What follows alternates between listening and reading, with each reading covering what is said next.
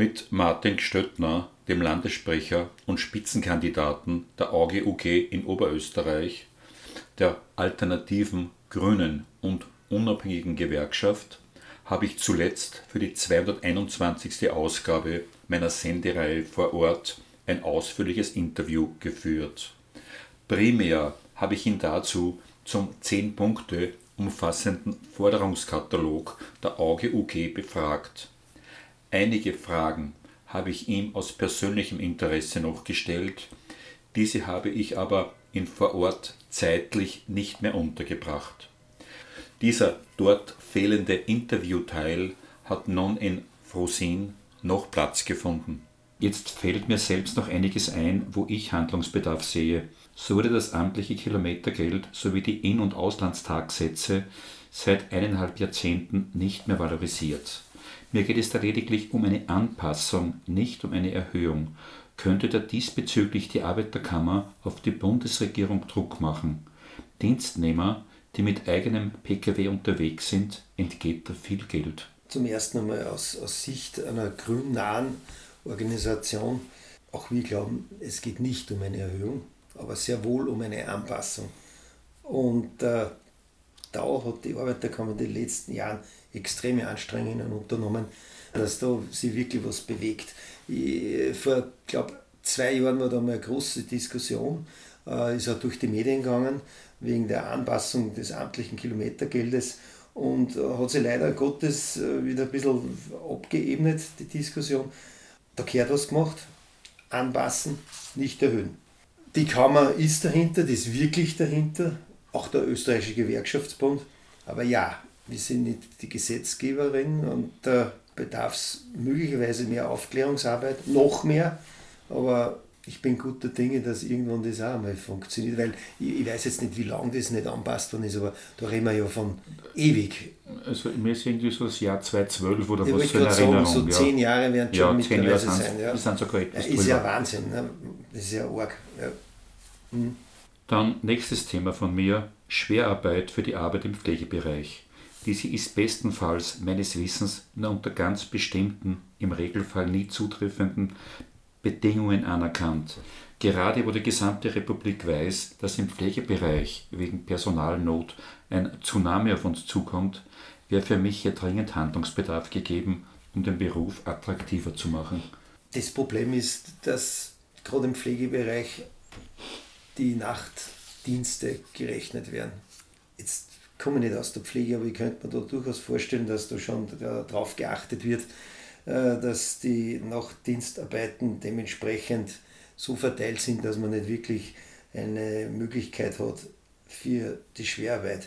Äh, leider Gottes gibt es eine Kalorienverbrauchstabelle, die was da ein bisschen äh, mithelfen soll. Da kann man was sagen auf gut Deutsch, das ist Bankrotterklärung, das mit dem Kalorienverbrauch, das funktioniert hint und vorne nicht. Aber dass man den Beruf attraktiver macht, wir haben vorhin schon mal in einer Frage der altersgerechten Arbeitsverteilung oder Arbeitszeit gesprochen. Das wäre gerade im Pflegebereich ein hochattraktives Modell, dass man sagt, okay, ab muss man definieren, muss man diskutieren, da muss man mit dem, der Sozialpartnerschaft darüber mal äh, die Diskussion anfangen. Ab 55 möglicherweise, dass man sagt, okay, schrittweise haben sie einen gesetzlichen Anspruch, die Arbeitszeit zu reduzieren, beziehungsweise die Belastungen zu reduzieren dadurch. Ob da jetzt äh, die Schwerarbeit der große Wurf dazu ist, sei dahingestellt. Warum? Weil da 9% Abschläge sind. Ich bleibe dabei, alle Menschen, die ihren Beitrag leisten für das wunderschöne Land Österreich, haben es sich verdient, wenn sie die 40 Berufsjahre, 45 Berufsjahre oder mehr erreicht haben, einbezahlt haben in die Pensionskasse, dass sie abschlagfrei in die Pension gehen und erst recht im Schwerarbeiterbereich, weil die arbeiten wirklich schwer und es Dank für Dienst an die Menschen, an die Republik 9% Abschläge. Das wäre einmal eine Attraktivität, die was man wirklich einmal überlegen sollte, dass man gleich mal mit dem sagt, so aus, speziell im Pflegebereich. Weil sonst wird man nie wirklich junge Menschen für den Beruf, für den an sich tollen Beruf irgendwie attraktiv das darstellen können. Ganz gravierende Verschlechterungen für arbeitslose Menschen hat zuletzt Bundeskanzler Nehammer in seinem Österreich-Plan skizziert. Das Arbeitslosengeld soll von aktuell 55 Prozent des Berechnungsbezugs auf 50 Prozent gesenkt werden. Jetzt werden die 55 Prozent fälschlicherweise offiziell im Regelfall immer als Berechnungsgrundlage vom Letztbezug bezeichnet. Was überhaupt nicht stimmt, denn das AMS greift ja da auf einen wesentlich früheren Stichtag zurück. Mit der Auswirkung, dass das Arbeitslosengeld dann wohl nur um die 50 bis 52 Prozent des Letztbezuges beträgt. Bei einer Kürzung nach dem Ansinnen des Bundeskanzlers sind wir dann nicht bei den 50 Prozent, sondern ein Stück darunter. Dann sind wir halt bei 45 oder bei 48 Prozent. Jetzt gab es zuletzt Bestrebungen seitens der Arbeiterkammer, das Arbeitslosengeld auf 70 Prozent anzuheben und die ÖVP hat nun das genaue Gegenteil vor. Und das just zu einem Zeitpunkt, wo aufgrund von Rezension Arbeitsplätze abgebaut werden und die Zahl der arbeitslosen Menschen trotz des viel kolportierten Fachkräftemangels damit steigt. Laut Statistik hatten wir in Oberösterreich im Jänner 2024 um die 53.600 arbeitslose Menschen, wobei hier etwa 10.000 Schulungsteilnehmer mit eingerechnet sind. Im Vergleich zum Vorjahr ist das ein Anstieg um einige Prozentpunkte. Wäre es nicht wichtig, hier gegenzusteuern? Also die ÖVP macht da für mich massiven Populismus. Sie spielen äh, Arbeitnehmerinnen und Arbeitnehmer gegen Arbeitslose aus. So nach dem Motto, die faule Hängematte, die, die hackeln alle nichts. Äh, da sind selbst 55, in Wahrheit sind es weniger, wie wir wissen, 55 Prozent noch zu viel. Leider Gottes reagiert aber das Volk und sagt, das ist ein Wahnsinn, die kriegen fürs Nichtstun auch noch einen Haufen Geld äh, und ich muss da 8 Stunden oder 9, 10 Stunden arbeiten und bekomme auch nicht wesentlich mehr. Aber vielleicht, dass man sich ein paar Zahlen anschaut in der Europäischen Union. Österreich hat einer der niedrigsten Arbeitslosenleistungen. Dänemark hat 90 Prozent, die Niederlande 75 Prozent, Frankreich 75 Prozent. Schlusslicht da wäre einfach nur Großbritannien. Selbst Deutschland steht auch schlechter da wie wir und dann sind wir es aber schon ziemlich in der Europäischen Union. Ich weiß, Großbritannien ist nicht in der Europäischen Union, aber nur, dass man ein bisschen einen Vergleich hat. Da ist es noch schlechter und in Deutschland. Und wir schauen ja immer so gern immer in die Welt. Wir, schauen, wir vergleichen sie so gern. Speziell in der EU, im europäischen Wirtschaftsraum. Ist auch gut so. Aber genau da schaut man weg. Und ich bleibe dabei, ist ein, einfach ein Populismus der Wirtschaftslobbyisten, Partei, die ÖVP. Man kommt damit bei ihren Wählerinnen-Klientel offensichtlich gut an. In Wahrheit müssten sie selbst wissen, dass das einfach gar nicht möglich ist. Gerade jetzt, wo die Teuerungswelle an uns zugerollt ist äh, und hoffentlich jetzt 2024 äh, ein bisschen äh, entlastet wird, wenn wer von heute auf morgen arbeitslos ist und dann hat man eine Miete zu zahlen oder Strom, Heizung, ja, den täglichen Lebensbedarf zu stemmen hat, und man hat von heute auf morgen um die Hälfte weniger. Wie soll das funktionieren? Da gehört dagegen gearbeitet, dagegen gesteuert. Das macht die Arbeiterkammer, die wirklich mit wunderbaren äh, Erklärungen und mit Beispielen vorangeht. Da bedarf es eine andere Bundesregierung, zumindest ohne österreichische Volkspartei. Weiters wird Bundeskanzler Nehammer dabei bei Arbeitslosigkeit die Möglichkeit der Ausübung einer geringfügigen Beschäftigung verbieten. Argumentiert wird das damit, dass man sich bemühen soll, eine Vollbeschäftigung zu bekommen. Jetzt habe ich selbst einmal während des Bezugs von Arbeitslosengeld geringfügig als Referent in Kursen von Langzeitarbeitslosen gearbeitet. Eine Vollbeschäftigung war seitens des Dienstgebers dabei nie ein Thema. Man brauchte mich einmal wöchentlich.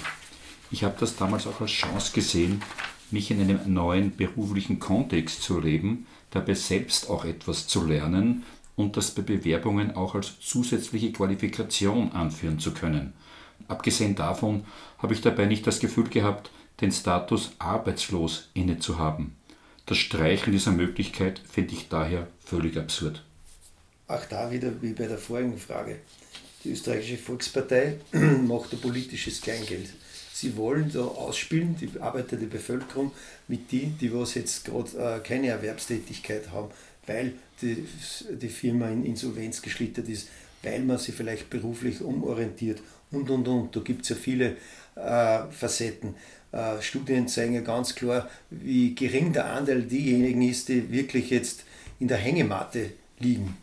Sie wollen damit Populismus erzeugen, so nach dem Motto, jetzt gibt es Arbeitslosengeld, dann gehen sie nur ein paar Stunden arbeiten und kassieren dann die volle Kohle und die tüchtige, die ganze tüchtige Leistungsgesellschaft, die was dann wirklich 40 Stunden und noch mehr arbeitet, die sind dann die, die was da drauf zahlen. Es funktioniert offensichtlich im Wording, leider Gottes.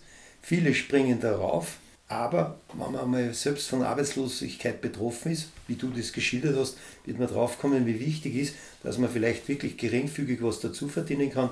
Allemal noch besser, als wie dass man dann am Sozialamt ist und muss man vielleicht Mitzuschüsse oder Heizzuschuss und, und, und, und, und äh, da noch erbitten. Also, wie du richtig sagst, es ist völlig absurd. Das muss beibehalten werden, aber noch einmal, mit der österreichischen Volkspartei wird da wahrscheinlich wenig bis gar nichts zu machen sein. Was uns in den nächsten Jahren beschäftigen wird, ist der Umgang mit künstlicher Intelligenz. Wie siehst denn du da die Chancen, aber auch Befürchtungen im Hinblick auf die Arbeitswelt? Ich denke, dass die Chancen groß sind. Man kann die, die Technologie nicht aufhalten. Das muss uns bewusst sein. Äh, ist auch gut so, der Mensch strebt nach Wissen das hat uns das gebracht, was wir heute sind.